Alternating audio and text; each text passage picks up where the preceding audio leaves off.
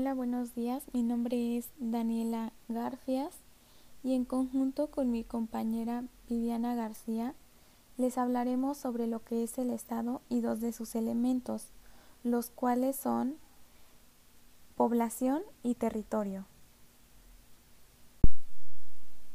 Para poder definir lo que es el Estado, tenemos que hacer una serie de observaciones.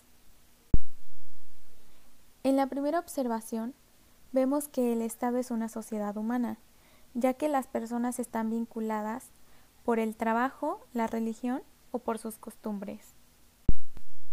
En la segunda vemos que la sociedad humana se encuentra establecida en un territorio que le corresponde, excluyendo así a otras sociedades estatales. En la tercera nos damos cuenta que es importante implicar la presencia de un orden normativo de la conducta en la sociedad, por lo que al concepto se le agrega estructurada y regida por un orden jurídico. Y en la última observación nos damos cuenta que el Estado disfruta de personalidad moral y se le atribuyen derechos y obligaciones. Por lo tanto, tenemos que el Estado es una sociedad humana establecida en el territorio que le corresponde, estructurada y regida por un orden jurídico, creado, definido y sancionado por un poder soberano para obtener el bien público temporal, formando una institución con personalidad moral y jurídica. Te voy a explicar el concepto de población. Por población se hace referencia habitualmente al conjunto de seres humanos que hacen vida en un determinado espacio geográfico o territorio, es decir, suele referirse a la población humana. La población procede del latín populatio, que significa multitud, a su vez populatio deriva del latín clásico populus, que quiere decir gente o pueblo. El uso popular y común de esta palabra remite a la cantidad de personas que hay en un determinado momento en un lugar específico. Desde este punto de vista, la población es todas las personas que hay en una región determinada. Los estudios sobre la población forman parte de distintas aproximaciones a la sociedad que buscan comprender el modo particular en que se organizan las distintas culturas y naciones. Estas son algunas características de las poblaciones. La población está compuesta por un número variable de individuos con ciertos rasgos demográficos comunes. Otra es que toda población posee un momento histórico y una localización geográfica determinadas. Ninguna población existe en abstracto. En los países existe la tendencia a verificar el número de población, sus condiciones y sus características especiales, y para ello se lleva a cabo el censo. El llamado Censo de Población y Vivienda es precisamente el que quiere establecer el número de habitantes y en qué condiciones se desenvuelven en el seno de la sociedad. A diferencia del censo electoral, que cuantifica apenas el número de quienes pueden participar políticamente, votar en un determinado proceso electoral o de naturaleza participativa. El concepto de población es diferente al de pueblo que en sí bien este expresa hoy la totalidad de los habitantes pertenecientes a un territorio del Estado, esta totalidad es considerada conformando a un cuerpo político con historia y caracteres peculiares.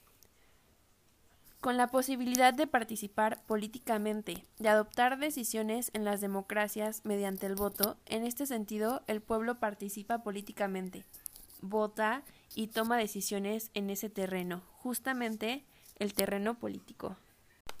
La población, en cambio, está compuesta por muy diversos integrantes, entre otros aquellos que no pueden participar políticamente. Por ejemplo, los extranjeros. El extranjero hace parte de la población, no así del pueblo que participa políticamente en toma de decisiones, la población constituye uno de los elementos esenciales del Estado, siendo el sujeto y el objeto de toda la actividad política. Bien, pues ahora les hablaré sobre el territorio, que es una extensión de tierra que pertenece a un Estado, a una provincia u otro tipo de división política.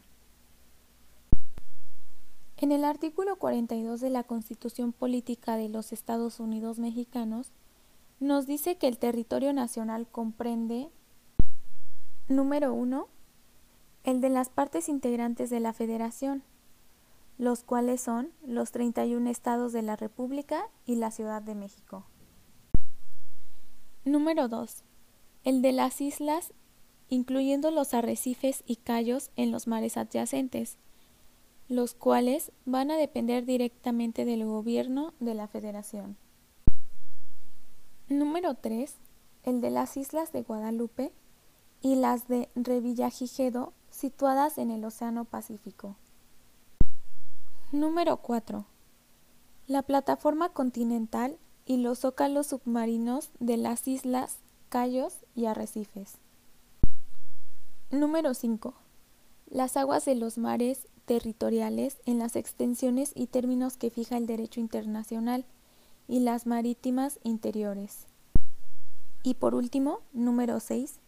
El espacio situado sobre el territorio nacional, con la extensión y modalidades que establezca el propio derecho internacional.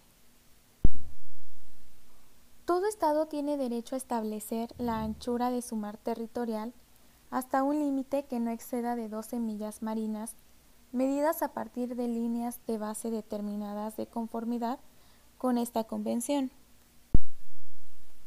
La zona contigua es la extensión de mar adyacente al mar territorial que abarca desde las 12 hasta las 24 millas marinas, contadas desde la línea de base, a partir de la cual se mide la anchura de mar territorial. En una zona contigua de su mar territorial, el Estado podrá tomar medidas de fiscalización necesarias para prevenir y sancionar las infracciones de sus leyes y reglamentos cometidas en su territorio o en su mar territorial.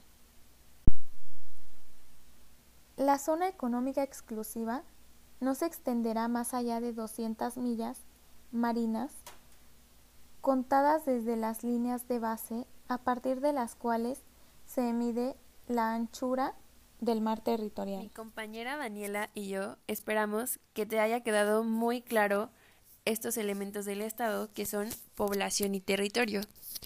Muchas gracias por escucharnos. Adiós.